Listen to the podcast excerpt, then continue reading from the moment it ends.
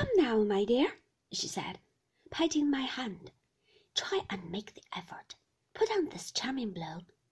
Think of Maxim. You must come down for his sake.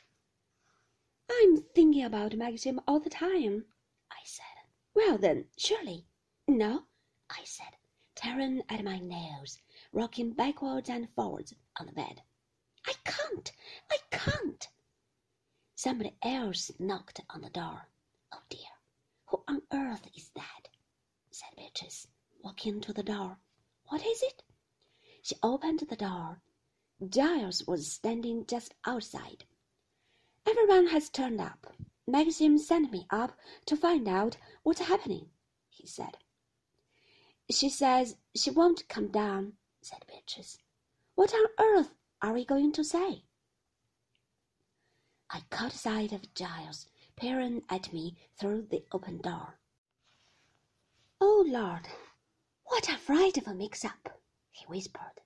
He turned away embarrassed when he noticed that I had seen him. What shall I say to Maxim? he asked Beatrice. It's five past eight now. Say she's feeling rather faint, but I will try and come down later. Tell them not to wait dinner.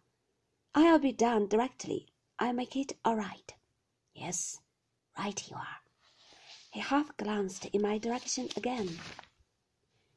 Sympathetic, but rather curious, wondering why I sat there on the bed, and his voice was low, as it might be after an accident when people are waiting for the doctor. Is there anything else I can do? he said. No, said Beatrice. Go down now. I'll follow in a minute.